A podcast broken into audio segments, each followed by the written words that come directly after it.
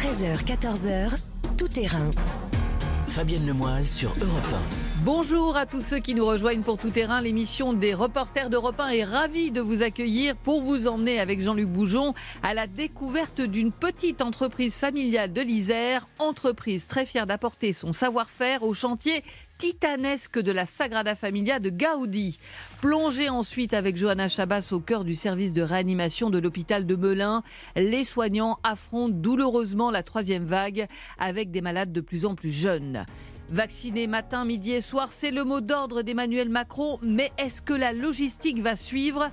On posera la question à notre spécialiste santé Anne Le Gall. On verra aussi comment on vaccine au Vélodrome de Marseille avec Stéphane Frangy et comment on forme les pompiers à piquer à Lille avec Lionel Gougelot.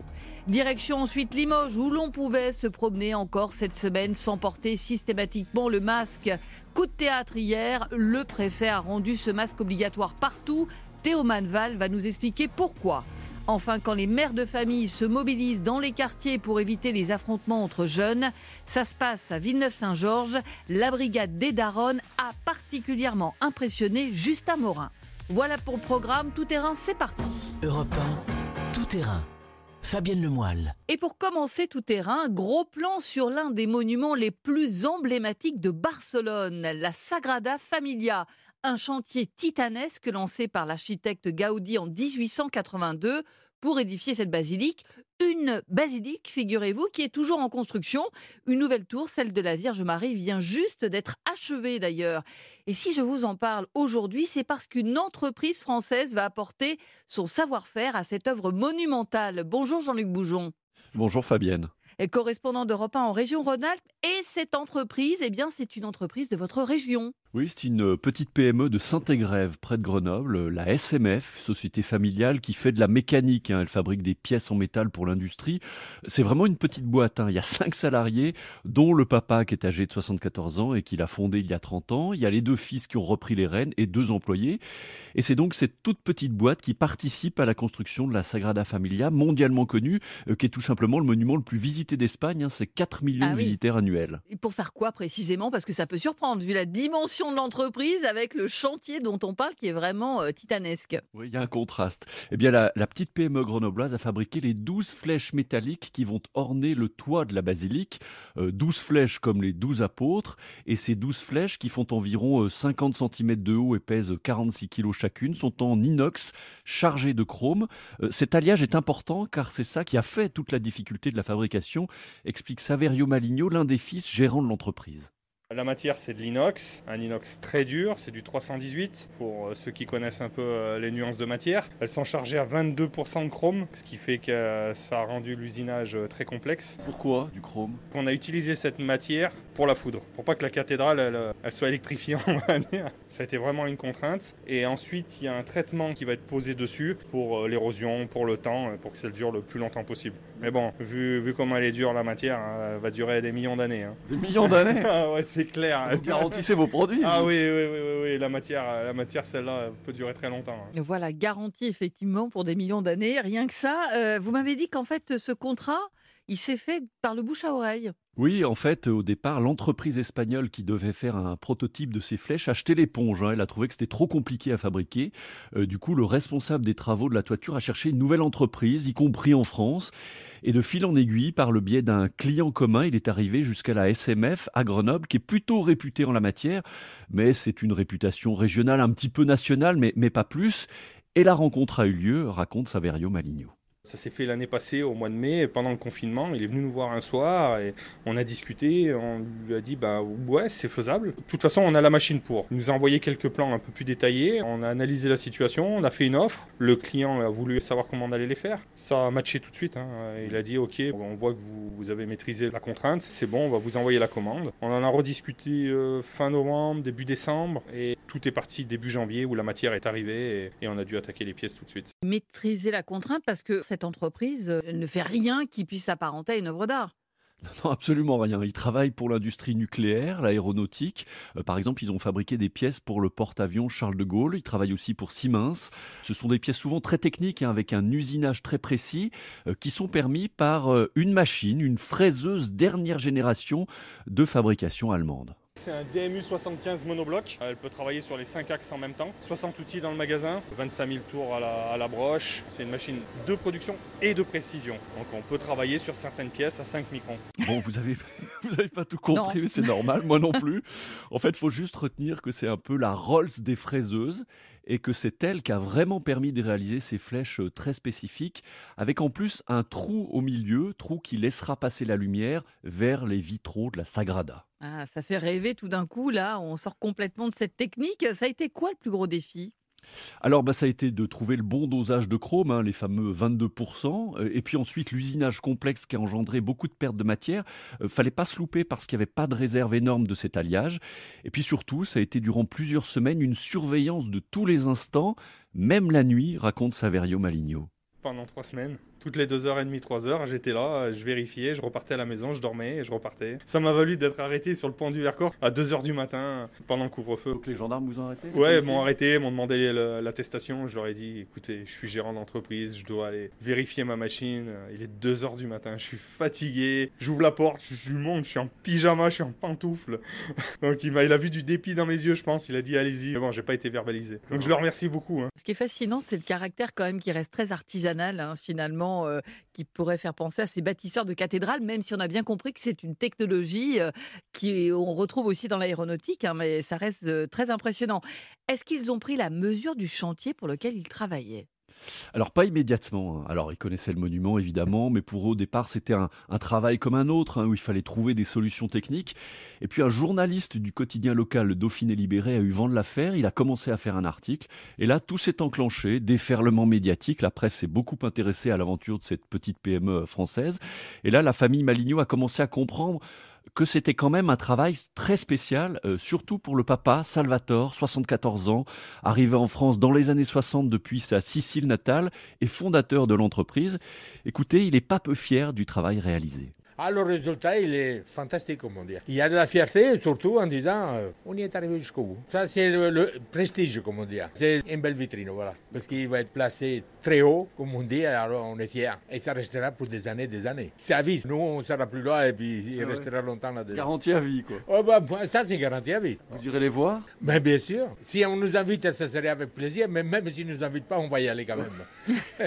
Qu'est-ce qu'elles vont devenir ces flèches justement? Alors elles sont parties jeudi pour la Catalogne, emballage individuel, convoi spécial, pour être baptisées, hein, c'est la coutume, puis retour en France la semaine prochaine dans une entreprise qui lui fera un traitement spécial contre la corrosion, et enfin elles retourneront à Barcelone pour être posées. Elles seront visibles en 2023, date prévue pour l'instant de l'inauguration de la Sagrada Familia, euh, finalisée selon les plans de l'architecte Gaudi. Voilà, merci beaucoup pour ces bâtisseurs de cathédrales en quelque sorte. En tout cas, ils apportent leur pierre, si j'ose dire, même si ce sont des flèches métalliques à cet édifice si incroyable hein, quand même à Barcelone. Vous le disiez, euh, monument le plus visité d'Espagne et on dit qu'il est toujours en construction. C'est ça qui est absolument incroyable depuis 1882. Merci beaucoup Jean-Luc Boujon. Merci Fabienne. Europe 1. À suivre, plongé au cœur d'un service de réanimation à l'hôpital de Melun, il est en première ligne face à l'épidémie et il voit arriver des malades de plus en plus jeunes. Fabienne Lemoyle sur Europe 1. Et pour continuer, je vous emmène au cœur d'un service de réanimation de ceux qui sont en première ligne pour affronter cette troisième vague avec de plus en plus de mal, notamment en région parisienne, pour trouver des lits. Bonjour Johanna Chabas. Bonjour. Vous vous êtes euh, rendu à l'hôpital de Melun. On en est où concrètement dans le service de réanimation de cet hôpital où il règne, vous m'avez dit, un calme apparent, à peine troublé par les bruits de monitoring Oui, il ne faut pas s'imaginer que comme dans les films, ça court partout. Au contraire, en entrant dans le service, c'est très calme, mais ça cache une tension presque étouffante. Toutes les chambres sont prises, le service est en flux tendu. Les infirmières et les médecins surveillent beaucoup plus de malades que d'habitude. 52, normalement, ce serait 34. Et ce service est devenu immense. Il est étalé sur deux parties du bâtiment. Une aile entière de cardiologie a été transformée pour accueillir plus de malades de réanimation. J'ai fait tout le service de bout en bout. Ça donne cette impression qu'il y a des malades à perte de vue, intubés, oxygénés ou simplement surveillés. L'impression qu'à tout moment, le calme pourrait être rompu par une intervention urgente. Et dans ce service, dans quel état d'esprit sont les soignants? Qu'est-ce qui vous a marqué? La phrase qui revenait le plus, c'était ⁇ Je suis épuisées.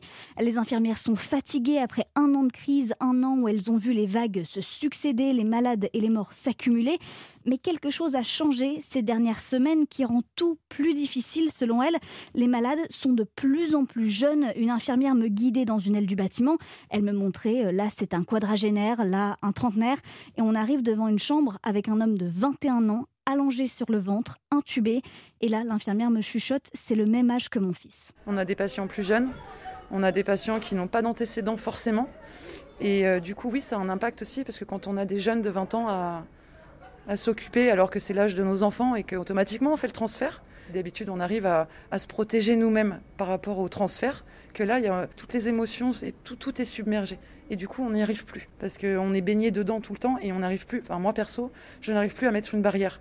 Ça a un impact dans ma vie personnelle et euh, ça devient compliqué. Je suis sur les nerfs, en fait, je le sens et je vois que j'ai du mal à redescendre, j'y arrive plus. Je suis dans une période de, nervosité que je n'ai pas habituellement.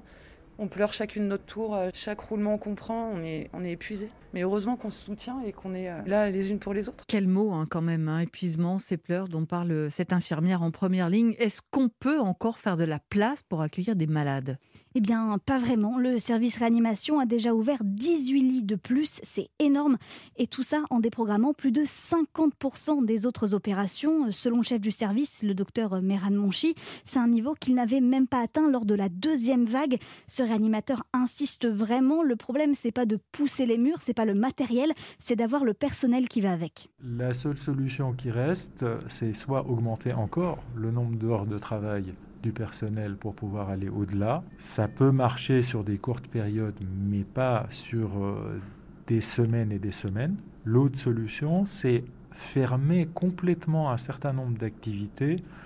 Par exemple, euh, interrompre le suivi d'un certain nombre de patients qu'on suit en consultation externe pour certaines maladies, pour les décaler dans le temps. Ça, c'est difficile à imaginer. On a un centre de vaccination qui a aussi besoin de personnel pour fonctionner et il ne serait pas entendable d'annuler les vaccinations pour pouvoir euh, assurer les soins des malades parce que la prévention de la maladie passe bien par la vaccination. Du coup, les infirmières euh, du service ont moins de jours de repos. Leurs vacances pour les prochaines semaines ont été annulées.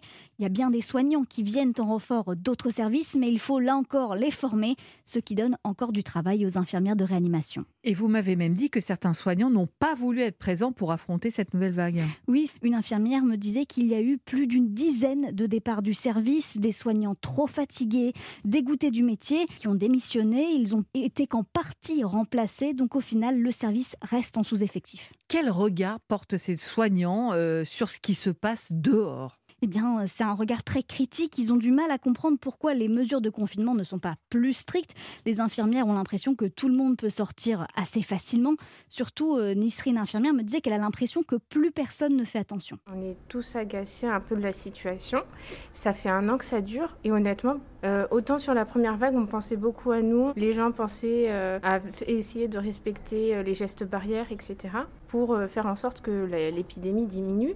Sauf que là, en fait, on a l'impression que c'est un peu l'inverse. On parle beaucoup des gestes barrières, de fait de, de rouvrir les restaurants, etc.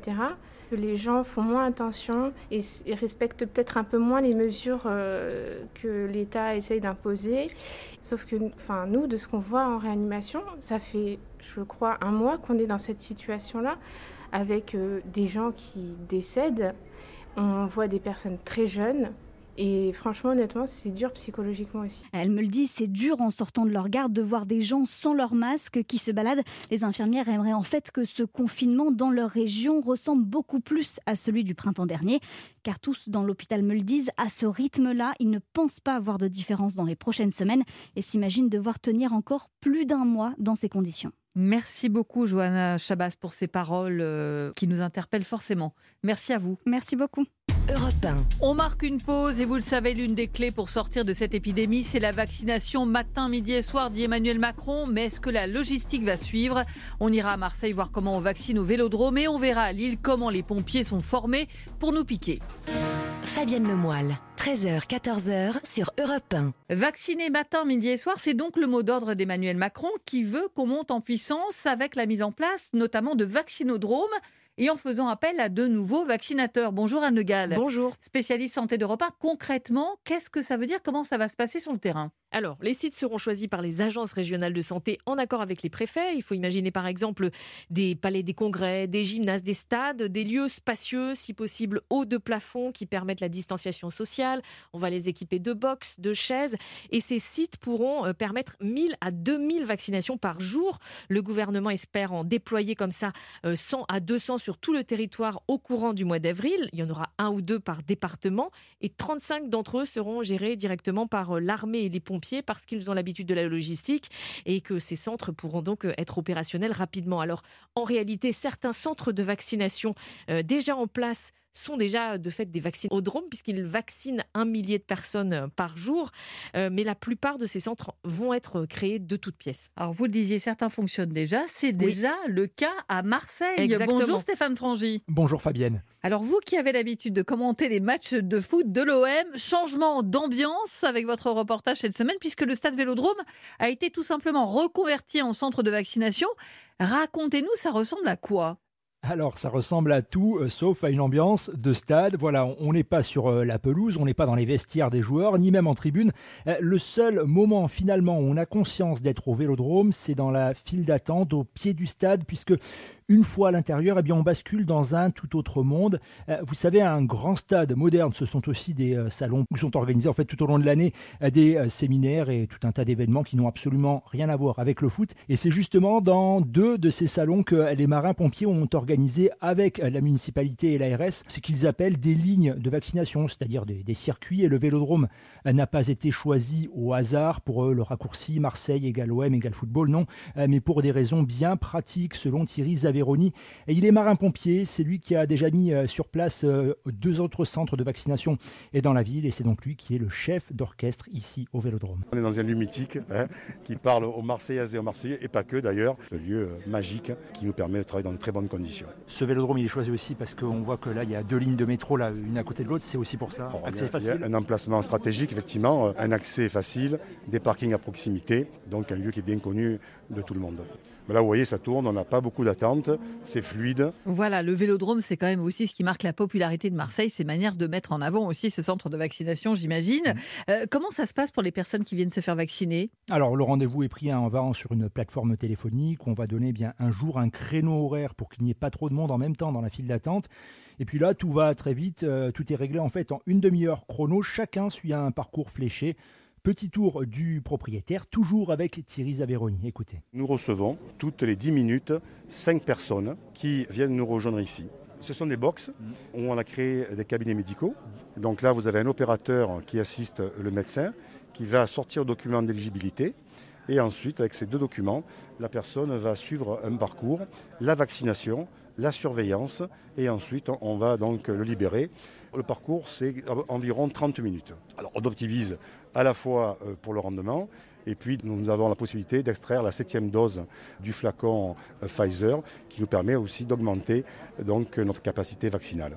Alors justement, euh, Stéphane, qui vaccine, à quel rythme et avec quel vaccin On vient d'entendre le mot de Pfizer prononcé, effectivement. Alors déjà, dans les box, donc des médecins, des infirmiers venus des hôpitaux marseillais, ainsi que du bataillon des marins-pompiers. Et puis dans les seringues, voilà, ce sont ces doses du vaccin Pfizer et uniquement du Pfizer pour le moment. En attendant, peut-être le retour de l'AstraZeneca, ce n'est pas encore certains, les pompiers n'ont pas de lisibilité là-dessus, ce qui ne remet pas en question leur rythme de vaccination qui est intense, 8 heures par jour, 6 jours sur 7, ça ne remet pas en question non plus leurs objectifs. Aujourd'hui, on est sur un quota de 1250 injections par jour. Dès lundi, le curseur sera poussé à 1500 personnes et le prochain cap, euh, ce sera à compter du 5 avril et ce sera là de franchir la barre des 2000 injections quotidiennes à condition bien sûr que l'approvisionnement en vaccins suive. Et il semblerait qu'il y ait des garanties euh, là-dessus, puisque l'étape suivante, c'est un projet d'extension sur le parvis du stade, donc juste à côté. Il n'y a pas de date fixée pour l'heure, mais là, le but, c'est bien 4000 doses injectées par jour. Oui, donc à suivre. Mais comment il est conservé, ce vaccin, justement? Parce que le Pfizer, on le sait, il faut des super congélos. Donc ça veut dire que l'approvisionnement depuis l'hôpital se fait comment? Alors, euh, c'est vrai qu'avec de telles contraintes, hein, pour préserver une chaîne de froid euh, de cet ordre, il faut vraiment limiter les intermédiaires et ça tombe bien puisque les marins-pompiers euh, ont leur propre pharmacie centrale et toute la logistique qui va avec. Ils reçoivent donc au départ une dotation chaque semaine de la part de l'assistance publique des hôpitaux marseillais et ils vont ensuite assurer tout ce qui est transport et conservation entre une de leurs casernes en ville et le stade Vélodrome. Merci beaucoup Stéphane Frangine de nous avoir emmenés dans cette plongée au cœur du stade Vélodrome pour une fois, pas pour un match de football. Merci à vous. Merci Fabienne. Toujours avec moi en studio Anne Le Gall. Donc on vaccine au stade Vélodrome. Anne, en région parisienne, on va vacciner au Stade de France? Voilà, à partir du 6 avril, normalement, le Stade de France devrait par exemple accueillir des candidats pour 10 000 vaccinations par semaine. Alors soyons Ah clairs, hein, là non plus, les injections ne vont pas se faire au milieu de la pelouse, même si c'est en extérieur. Ce sera dans une grande salle et aussi avec l'aide des pompiers, les pompiers de Paris. Alors on marque une pause. Anne, vous restez avec moi et dans un instant, on va voir si au-delà des bonnes intentions hein, Mhm. et du nombre de doses que vous nous annoncez, eh bien la logistique va suivre. Fabienne Lemoyle sur Europe 1. Retour dans tout terrain sur l'annonce du déploiement de vaccinodromes un peu partout en France pour vacciner plus vite et un plus grand nombre. Toujours avec moi, Anne Le Gall, spécialiste santé d'Europe 1. L'une des questions, Anne, c'est est-ce que la logistique va suivre? On a beaucoup parlé des retards de livraison de l'AstraZeneca. Il faut aussi des bras pour vacciner. Euh, D'ailleurs, la donne a changé puisque depuis hier matin, la Haute Autorité de Santé a donné son feu vert à de nouvelles professions pour nous vacciner. Voilà, la HAS souhaite que les dentistes, les pharmaciens qui travaillent dans les laboratoires d'analyse, les étudiants en médecine, les vétérinaires puissent vacciner. Alors les vétérinaires euh, pourront assurer les injections dans les centres de vaccination, pas dans leur cabinet. Les dentistes, eux, pourront le faire euh, aux deux endroits. Euh, les infirmières devraient aussi pouvoir progressivement prescrire alors que jusqu'ici elles ne pouvaient qu'injecter le vaccin. Et donc au total, ça fait une réserve de 252 000 vaccinateurs supplémentaires. Ah oui, quand même. Sauf que vacciner, ça s'apprend. On va prendre justement la direction de Lille. Bonjour Lionel Gougelot. Bonjour Fabienne, bonjour à tous. Dans le Nord, ce sont donc les pompiers qui se forment pour vacciner. Là, on n'est pas comme à Marseille avec les marins-pompiers qui connaissent déjà bien la technique. Là, ce sont des pompiers, euh, ceux que vous avez rencontrés, qui n'ont jamais eu une aiguille entre les mains. Oui, effectivement, c'est ce qu'on peut dire. oui, les, les pompiers euh, volontaires ou professionnels, hein, d'ailleurs, qui vont venir euh, renforcer ces effectifs de vaccinateurs sont euh, novices en la matière. Et c'est la raison pour laquelle, eh bien, donc, ils suivent actuellement une formation express à ce geste vaccinal dans certains centres de secours. Ils sont déjà 400 hein, dans le département du Nord à s'être euh, inscrits à ces formations. Et donc, concrètement, comment ça se passe? Alors, il y a des cours théoriques et des exercices pratiques. Euh, ils sont par petits groupes d'une dizaine de sapeurs-pompiers. Alors d'abord, on leur rappelle euh, les règles sanitaires, hein, les, les informations de base sur la pandémie. On leur explique aussi comment ils vont s'inscrire dans ce parcours de vaccination dans les centres, hein, après l'accueil, l'entretien médical. Et puis on leur montre le geste vaccinal proprement dit. Alors là, j'ai appris, figurez-vous, Fabienne, qu'il y a deux options. Ah. Soit on tient la seringue comme un stylo, soit on la tient comme une fléchette. Petite démonstration et répétition du geste sur une prothèse en mousse. On tend bien la peau. Je rentre comme une fléchette, voilà, je rentre à l'intérieur, mais attention, plus délicatement quand même. On délicatement. Une fois qu'on est à la garde, effectivement, voilà, j'ai tendu la peau, je rentre, je rentre directement, je suis à la garde, je vais venir pincer, et là, je vais venir injecter. D'accord? Je vais retirer tout doucement, hop. Et voilà. Alors pour Et euh, voilà, je suis à la Nord, garde. Voilà, bah oui, c'est-à-dire que quand euh, vous tenez le- la, la seringue jusqu'à la peau, en fait, Ah, vous faites, d'accord. faites pénétrer la- la- l'aiguille jusqu'à la, jusqu'à la peau. Euh, dans le département du Nord, c'est le, le capitaine Bourrel, infirmier, lui infirmier professionnel, qui a mis en place cette euh, formation express. On a tout mis en œuvre pour offrir aux sapeurs-pompiers une formation de qualité et qui leur garantit une sécurité dans l'acte qu'ils vont dispenser, l'acte vaccinal. En tout cas, ils auront un véritable accompagnement de notre part pour qu'ils le fassent en sécurité et qu'ils se sentent aussi à l'aise avec cet acte et que la population aussi se sente à l'aise avec eux. Voilà, euh, que la population se sente à l'aise parce qu'il y a de l'appréhension. C'est compliqué en fait euh, ce Alors, geste? Écoutez, franchement, pas vraiment, en tout cas pas pour euh, les pompiers que j'ai rencontrés cette semaine. Pour eux, ça paraît assez simple. En fait, ce qu'il faut savoir, c'est qu'ils ne s'occuperont d'aucune formalité, ni du dosage proprement dit de, de leur seringue. En fait, on va leur fournir une seringue pré-remplie et ils n'auront qu'à piquer, ce qui rassure d'une certaine façon, vous allez l'entendre, Jean-Bernard, pompier professionnel. Tout est déjà prêt. Donc il y a juste à piquer, injecter, l'aiguille rentre toute seule, il n'y a, a, aucun souci particulier. Hein. Alors vous l'entendez, hein, il est plutôt euh, rassuré ce, pompier. En fait, sur quoi euh, on insiste à l'occasion de cette formation, c'est aussi l'aspect relationnel, c'est-à-dire la capacité des pompiers à rassurer les personnes qui viendront se faire vacciner. C'est un peu la base de notre métier aussi, c'est de savoir discuter avec eux, de les mettre en confiance et puis de les rassurer et puis dire que tout va bien se passer, il n'y a pas de raison. À travers nos interventions, déjà, on a le dialogue assez facile pour dédramatiser les interventions. Donc sur des gens qui sont déjà sains, qui viennent se faire vacciner, je pense qu'avec le, le, dialogue, un petit peu d'humour, ça va passer tout seul. Hein. Voilà, du dialogue, de l'humour pour rassurer euh, les futurs vaccinés. Euh, ces vaccinateurs, ils vont être déployés où? Sous le contrôle de qui? Et surtout, ils vont utiliser quel vaccin? Alors, ils vont euh, vacciner avec euh, tous les vaccins qui seront susceptibles d'être disponibles hein, au moment des, campagnes de vaccination dans, les vaccinodromes. Et ils seront encadrés, ces, sapeurs-pompiers, par des médecins. Et ils sont sous la responsabilité, euh, la responsabilité juridique hein, du service départemental des pompiers du Nord. Alors, je ne vous demande pas si vous allez devenir vaccinateur, puisque maintenant, ça n'a plus de secret pour vous. Mais qu'est-ce qui vous a marqué, Lionel? Bah écoutez, juste une phrase en fait, euh, juste une, réflexion, les mots du médecin pompier, un formateur, quand il a accueilli le premier groupe des candidats à la formation. Vous êtes là, leur a-t-il dit, pour participer à l'effort de guerre contre le Covid. Vous voyez, c'est quand même assez révélateur de la motivation chez les pompiers du Nord. Merci beaucoup Lionel Bougelot. Merci Fabienne, à bientôt. Anne Le Gall, toujours avec moi en studio. Euh, je rebondis sur ce que vient de dire Lionel Gougelot à Lille.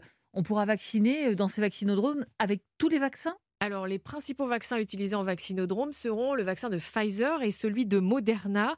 Euh, d'abord parce que celui de Pfizer, c'est celui qui va arriver en masse. Donc pas l'AstraZeneca. Pas l'AstraZeneca. Euh, alors parce que Pfizer va arriver en masse, il va très vite représenter des deux tiers de nos approvisionnements. On en aura 7 millions et demi de doses en avril, 11 millions en mai. Euh, il y aura du Moderna aussi, mais dans une moindre proportion. Ces deux vaccins doivent être conservés dans des super frigos. Donc ils se prêtent pas à la vaccination en ville. Donc on va les mettre dans ces méga centres de vaccination.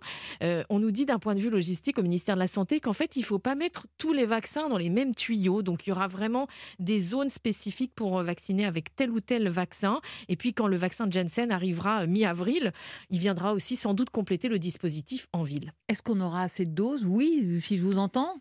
Alors oui, les doses vont nous faire euh, complètement euh, changer d'échelle quand on regarde les tableaux des livraisons prévues à partir d'avril.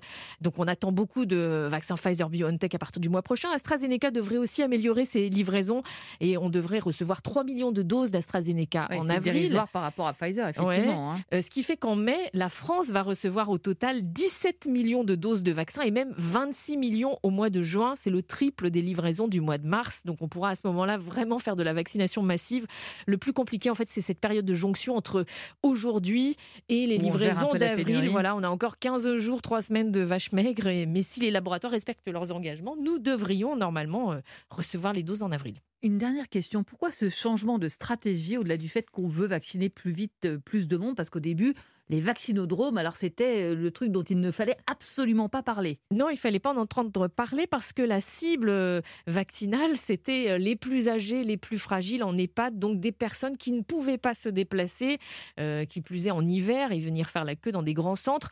Donc là, plus on va élargir la population à vacciner, plus on va tomber sur une population plus jeune, en meilleure santé, et donc cette population pourra se déplacer dans des vaccinodromes. Et puis on a dépassé peut-être le syndrome du H1N1 avec ces qui était vide, alors que maintenant tout le monde aspire qu'à une chose, se faire vacciner. Merci beaucoup Anne Le Gall. Avec plaisir. Europe 1. À suivre, imaginez une ville où le masque n'est pas obligatoire partout. Ça se passe à Limoges, mais ça c'était avant que le préfet n'impose ce masque partout. Pourquoi ce changement? On vous l'explique dans un instant.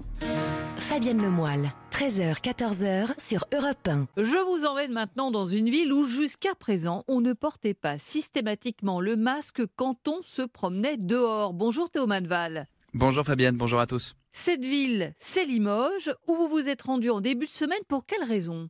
Eh bien parce que c'était jusqu'à hier encore la seule grande ville de France, ville de plus de 100 000 habitants, à ne pas imposer, vous le disiez, le masque partout dans les rues. Ça existe pour d'autres communes plus petites, notamment dans l'ouest ou en Normandie, mais pour une cité de 132 000 habitants ici, ça nous a paru assez marquant et surtout euh, un peu à contre-courant des mesures qui sont prises en ce moment. Et c'était donc tout à fait légal Bien oui, parce qu'aucun texte gouvernemental n'impose le port du masque en extérieur sur tout le territoire national ou dans les villes de plus de X habitants. Euh, ce sont des arrêtés qui sont pris commune par commune ou que les préfets peuvent aussi prendre dans certaines zones de leur département depuis un décret paru l'été dernier. Donc rien n'oblige un maire, je dis bien un maire, à prendre aujourd'hui un tel arrêté. Alors, on va partir avec vous en balade dans les rues de Limoges et vous nous expliquerez juste après votre reportage quel impact a eu visiblement sa diffusion. On part en balade. On respire. on sent les odeurs, le vent, c'est vraiment agréable. Le soleil, ouais. Vous sentez la chaleur là sur vos joues Ouais.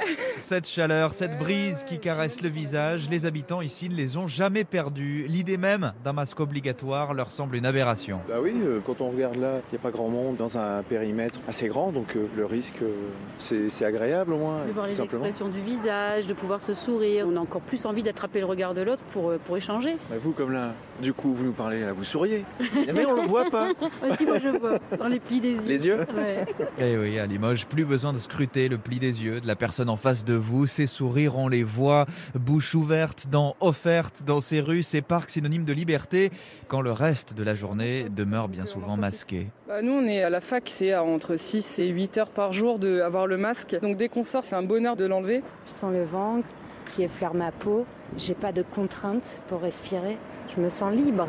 Limoges, devenu une sorte de zone libre des mesures sanitaires, pas tout à fait dans le centre-ville, place des bancs. Certains le gardent quand même, ce masque en permanence. Mais moi, je le porte du moment que je sors de chez moi jusqu'à ce que je revienne chez moi. Comme cette retraitée qui l'arbore donc partout, pas uniquement près des écoles ou des marchés où il reste obligatoire. C'est aussi bien précaution pour les autres que pour moi, par rapport à mon âge. Parce que quand vous n'avez plus 20 ans, les risques ne sont pas les mêmes. hein. Quel âge vous avez si c'est indiscret? 80. Mais surtout qu'ils aient 20 ou 80 ans, tous les Limougeaux le gardent dans la poche, le précieux accessoire, toujours prêt à le réenfiler, comme un réflexe en somme. Oui, j'en ai toujours un.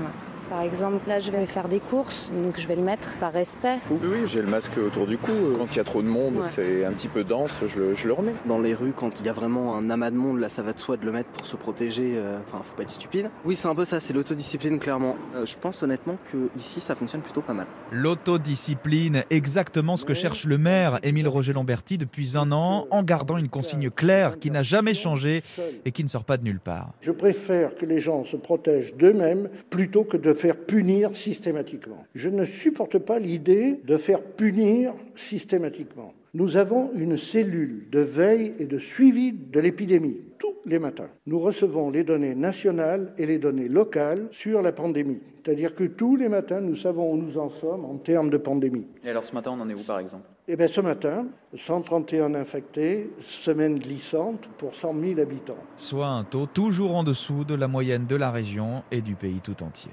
À Limoges, Théo Manval, Europe 1. Voilà donc pour ce reportage réalisé mardi dans les rues de Limoges, mais ça c'était avant, car coup de théâtre hier après-midi, la préfecture a pris un arrêté pour dire qu'à partir de demain dimanche, le port du masque était obligatoire partout. Pourquoi cette décision, Théo? Eh bien, je vous lis une partie du texte. Malgré un comportement citoyen particulièrement responsable, certains rassemblements ont été constatés lors desquels les gestes barrières étaient trop peu respectés. Voilà, ça c'est pour la citation officielle de la préfecture qui prend soin hein, de, saluer l'autodiscipline dont on a fait état dans, dans le sujet à l'instant. Mais en off, d'autres sources expliquent qu'après les reportages, la médiatisation, ça a fait pas mal parler cette semaine. Bah, Il y a eu des réactions, des coups de téléphone de la part d'autres maires de France au niveau de l'État, des maires qui s'estimaient lésés. Et du coup, mercredi soir, le préfet de Haute-Vienne a téléphoné au maire de Limoges pour lui dire qu'il allait prendre cet arrêté pour lui imposer le, le port du masque partout en plein air désormais. Alors que répond le maire justement qui faisait appel, on l'a entendu dans votre reportage, à la responsabilité individuelle des citoyens? Oui, on l'a entendu, il n'est pas du tout anti-masque, il est lui-même ancien médecin et dès le début, il avait demandé à, sa population de le porter, ce masque, dès qu'il y avait du monde en extérieur. Au moment où on n'avait pas encore de masque, il demandait même aux gens de porter un, foulard. Justement, c'est ce qu'il me disait, pour ne pas finir par être obligé, par une règle venue d'en haut, de, de porter un masque, même quand il se trouverait seul dans la rue. Donc aujourd'hui, euh, il prend acte hein, de cette décision de l'État, il la contestera pas. Euh, il est assez régalien, il se dit, je cite, respectueux de l'unité nationale et des valeurs de la République. Bref, on peut quand même penser que le fait qu'il y ait eu de nombreux reportages cette semaine euh, a un peu trop mis en lumière euh, cette situation d'autodiscipline qui était louable euh, pourtant à Limoges. hein. Oui, tout à fait. Je pense que les, les Limougeaux aujourd'hui doivent se dire euh, pour vivre heureux, vivons cachés. Clairement, cette mise en lumière, elle les a pas vraiment aidés, alors que la majorité se comportait tout à fait prudemment. C'est incompréhensible, me glisse une autre source au sein de la mairie euh, qui tacle la réaction de l'État en soupirant.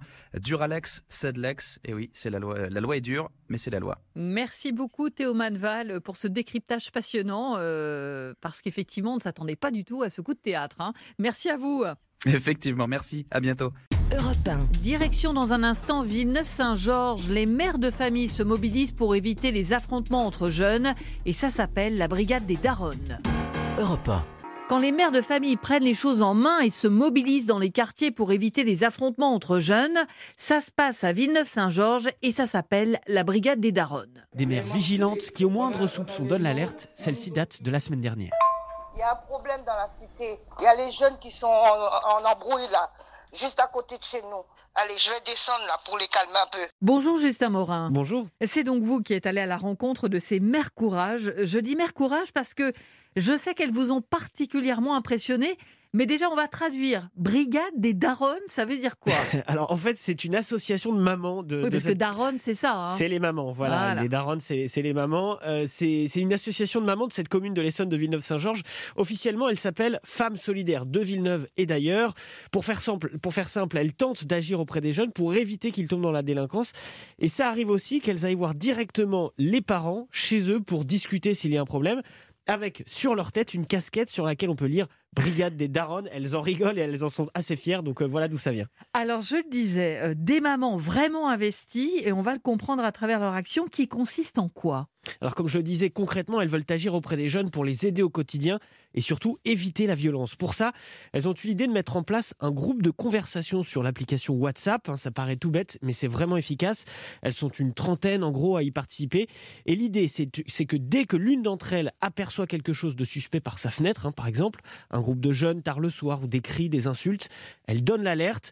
Fanta Makalou, la présidente de l'association, m'a fait écouter concrètement ce que ça donne. Cette alerte-là que vous allez entendre, elle a été donnée il y a un peu plus de deux semaines. Il y a un problème dans la cité. Il y a les jeunes qui sont en, embrouille là, juste à côté de chez nous. Allez, je vais descendre là pour les calmer un peu. Donc voilà, finalement, euh, il y en a plusieurs qui sont descendus. Les jeunes, ils sont partis. Il n'y a pas de remède miracle en fait. Moi, je tire mon chapeau aux mamans qui traînent dehors la nuit, qu'il pleut, qu'il neige, à minuit, une heure du matin. Euh, quand moi, je vois Madame Traoré qui vient du travail, elle se lève à 5 heures du matin, et quand il y a les maraudes nocturnes, elle est là avec nous. Les jeunes, nous, on leur respecte, ils nous respectent. Voilà, et on voit le résultat aujourd'hui. On a pu récupérer beaucoup de jeunes.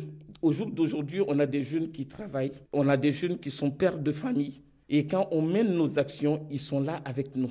Alors vous avez entendu hein, des maraudes nocturnes. Hein. Mm. Ces mamans, elles font aussi de l'aide aux devoirs, de l'aide administrative pour les familles du quartier qui ne parlent pas bien le français. Et depuis peu, elles ont même une salariée à temps plein pour ça. Toutes les autres sont bénévoles. D'où est venue l'idée euh, Qu'est-ce qui les a décidées à passer à l'action? Ça fait une dizaine d'années que l'association existe, mais c'est vraiment en 2019 qu'elle a pris un tournant décisif. Cette année-là, en 2019, trois jeunes sont tués à Villeneuve-Saint-Georges. Ça a soulevé une vague d'émotions vraiment très puissante dans le quartier et dans cette et notamment chez Fanta Makalou, qui est vraiment le visage de cette association, une femme combative, très déterminée, mais qui a été profondément touchée par ces drames. Dans ces moments, j'ai énormément de douleur en tant que mère. Des enfants mineurs, je me dis où on va. Parce que nous, on ne peut pas faire neuf mois, porter un enfant pendant neuf mois et voir cet enfant finir comme ça. Des deux côtés, que ce soit la famille de, de la victime qui n'a rien demandé, ou la, famille, en fait, euh, c'est très fort comme sentiment parce qu'il nous arrive aussi d'aller au tribunal. Parfois, il y a le sentiment d'impuissance. Euh, nous, en tant que maman, c'est pour ça que je dis euh, l'éducation à la maison, dans la rue, dans les écoles. Chacun doit prendre ses responsabilités. On sent vraiment son émotion, on comprend mieux pourquoi, comme vous le dites, en 2019, avec ces morts, hein, qui l'ont particulièrement marqué, l'association a pris une autre dimension avec cette volonté de, de descendre directement sur le terrain. De se réapproprier l'espace public, c'est comme ça qu'elle le dit. Ouais. Et est-ce que ça marche? Est-ce que ça a apaisé les choses? Alors, à l'échelle du quartier, oui, ça semble fonctionner. hein. La preuve, selon elle, c'est que le couvre-feu et désormais le confinement sont à peu près respectés. Dans la nuit du 31 décembre au 1er janvier, dans d'autres quartiers dits sensibles, on compte les voitures brûlées. Eh bien, pas dans ce quartier de Bois-Matard où tout a été globalement calme. Et surtout, elles sentent qu'avec cette présence, elles arrivent aussi à créer un lien avec ces jeunes, à leur parler d'égal à égal. Mais elles reconnaissent quand même hein, que ce, ce qu'elles ont mis en place reste très fragile. D'ailleurs, elles considèrent que c'est pas vraiment leur rôle. hein. Alors là, c'est réponse de Normand, oui et non en fait. Parce que oui, elles pensent que c'est leur rôle, parce qu'elles reconnaissent que certains parents sont dépassés et qu'il faut les aider, leur faire prendre conscience. Fanta Makaloum donnait l'exemple de cette maman qui ne parle pas français. Son adolescent lui fait signer des papiers pour justifier ses absences répétées sans que cette maman puisse lire en fait une ligne des billets d'absence. Donc elle signait comme ça les yeux fermés. Sauf que la brigade des darons travaille aussi avec les établissements Ah. scolaires. Donc ils ont vu l'élève en question. Elles sont allées voir la mère pour la prévenir. Et évidemment, elle ne se doutait pas que son fils séchait très régulièrement les cours. Donc si voilà, elles veulent s'entraider. Mais non, ce n'est pas leur rôle parce qu'il y a tout un travail social et politique à faire à côté qui, selon elle, n'est pas assez poussé. Écoutez Fanta Makalou. On est, on est obligé d'être là pour ces enfants parce que que ça soit de, de gauche, je vais un peu faire la politique là, que de gauche ou de droite, à chaque fois, on voit quand même que le problème des banlieues, le problème des quartiers, on traite en fait euh, le haut du problème, mais on ne creuse pas en fait l'abcès. Essayer de comprendre, essayer de chercher des solutions, trouver des acteurs. Nous, on n'est pas là pour prendre la place de la police. On est là justement pour éviter, parce qu'il faut de la répression, mais il faut beaucoup, beaucoup de prévention, parce que la répression, ce n'est pas une solution. Euh, En ce moment, on a beaucoup de grands frères du quartier qui sont euh, incarcérés, mais qu'est-ce que l'État a prévu en fait à, la sortie de ces jeunes? Qu'est-ce qu'ils ont prévu pour eux? Et nous, notre difficulté qu'on a, c'est surtout ça. Les jeunes qu'on récupère, qu'on arrive à- à créer un dialogue, qui veulent s'en sortir, on n'a rien à leur proposer. Parce que quand on les envoie à la mission locale ou à l'ANPE, euh, la plupart du temps, il n'y a rien. Surtout que c'est des jeunes, la plupart du temps, qui ont des casiers judiciaires. Et là, ça pose un gros problème. Alors vous l'entendez vraiment, c'est un discours très politique. Eh oui. Et c'est pour ça que je lui ai demandé si elle ne voulait pas se lancer en Bah, politique. forcément, oui, avec des municipales, on la verrait bien sur une liste. ouais. Exactement, mais non, vraiment pas, elle me l'a assuré. Pourtant, ce n'est pas faute d'avoir été approchée par les élus locaux. Alors, ce que vous m'avez dit, on l'entend et on le comprend à travers euh, le témoignage de Fanta Makalou, qui est vraiment le visage de cette association. euh, elles vous ont vraiment impressionné, hein. Oui, oui, oui, parce qu'il faut vraiment comprendre qu'elles sont parties de rien et aujourd'hui, elles ont une salariée permanente, un grand local dans lequel elles m'ont reçu. Elles étaient cinq ou six présentes. Alors, elles ne parlent pas toutes bien le français, mais elles dégagent vraiment une énergie, une détermination qui inspire le respect. Elles m'ont aussi raconté avoir organisé des matchs de foot avec ces jeunes, en avoir accompagné certains quasiment main dans la main au lycée parce qu'elles savaient que, que tel avait des ennuis avec une autre bande de jeunes, être allées chercher ces mêmes jeunes à la sortie jusqu'à ce que la situation puisse se calmer. Donc, vous voyez, c'est vraiment un suivi individualisé. Et aujourd'hui, elles essaient même d'influencer les mamans des communes voisines pour qu'elles aussi se réapproprient l'espace public. C'est ce que m'ont expliqué Dansira et Adriana. Parce qu'une mère de famille, tu ne peux pas rester la bras croisés. Tout le monde peut le faire. Peut-être faire mieux que nous. Il faut que chacun se mobilise parce que le modèle qu'on a construit ici, il marche, il fonctionne. Voilà, et, et- et en fait, je suis pas le seul à avoir été impressionné puisque la région Île-de-France vient de les récompenser. L'association des femmes solidaires de Villeneuve et d'ailleurs a reçu le prix Île-de-France pour l'ensemble de leur action. Donc vraiment, bravo à elles. Merci beaucoup, Justin Morin, de nous les avoir fait découvrir. Et c'est vrai qu'on se demande où sont les hommes quand même dans ce. Elles m'ont dit que les mamans, il y a quelque chose de directement, il y a un respect directement quand euh, les mamans regardent les enfants dans les yeux, il se passe quelque chose. Les enfants ne feront jamais une bêtise devant leur maman, c'est ce qu'elles me disent. Eh ben voilà. Merci beaucoup, Justin Morin. Merci. Europe Tout terrain, c'est fini pour aujourd'hui. Merci à tous les reporters et spécialistes d'Europe 1 qui ont participé à l'émission. Jean-Luc Boujon, Théo Manval, Anne Le Gall, Lionel Gougelot, Stéphane Frangy, Johanna Chabas et Justin Morin. Un grand merci aussi à Rémi Duprat et Jérémy Hébert pour la réalisation, Capucine Patouillet pour la coordination. Je vous rappelle que vous pouvez réécouter Tout terrain en podcast sur europe1.fr. Dans un instant, à 14h, clap. Bonjour Mathieu Charrier. Bonjour Fabienne, bonjour à tous. Eh bien écoutez, aujourd'hui on a décidé de à la représentation du milieu médical et notamment des médecins sur grand écran. On recevra notamment le réalisateur Thomas Lilti. Et puis c'est Pio Marmaille qui a accepté de répondre à notre questionnaire Les films de ma vie. Ça c'est dans un petit peu plus d'une demi-heure. Voilà. Merci Mathieu et à tout de suite.